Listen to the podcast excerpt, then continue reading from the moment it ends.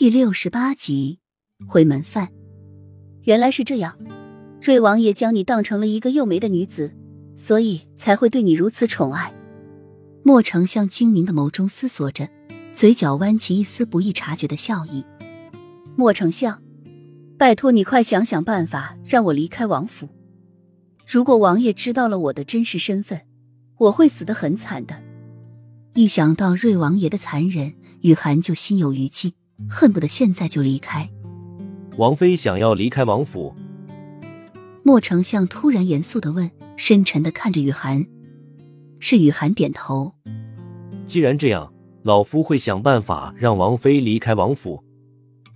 莫丞相意味深长的说了这一句话。与莫丞相一家吃了一顿回门饭，回到房间，推开窗，呼吸着外面的新鲜空气，从来没有过的轻松感觉让雨涵没来由的放松下来。马上就要入秋了，空气中透露着一股清凉和湿润，带着秋爽的气息扑在雨涵的脸上，感觉阵阵的清爽宜人。窗外木槿花的树叶已经开始凋零枯黄，透露着悲凉。与现在的雨涵一样，有着太多的忧和愁。秋季是一个惹人深思的季节，雨涵陷入在自己的回忆中，慢慢的眼眶也湿润了。直到喜儿从门外走进来，也毫不知觉。王妃今晚回府吗？喜儿问了一声。自从王妃得宠之后，却没有一刻是看到她开心的，相反，整日满日愁容，甚至几日不说话。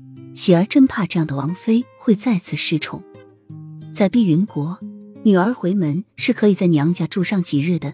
雨涵吸了吸酸涩的鼻子，她好不容易从那压抑的王府中出来。自然不想那么快回王府，能多住几日就多住几日。今日不回了，帮我铺好床铺，我要睡了。希望今晚能睡个安稳觉。雨涵这样想着。书房中，齐盛瑞拿着奏章细细的批阅着，小西子守在一旁添茶倒水，整理奏章。齐盛瑞忽的抬头看了眼窗外，天色已经泛黑了。王妃还没回来吗？刚刚丫鬟来报，说王妃要在丞相府中居住几日，今儿就不回来了。小西子说完话，小心翼翼的看着王爷的神情，